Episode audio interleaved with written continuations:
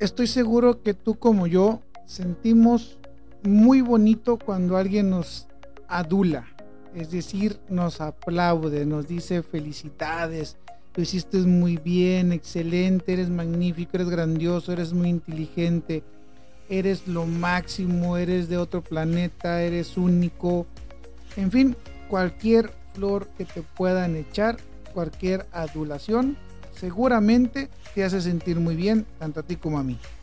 Pero hay que tener cuidado con aquel que nos adula y con a quien le hacemos nuestras adulaciones. Yo soy tu amigo Chuy Espinosa y estos son tus 5 minutos de libertad y nosotros comenzamos.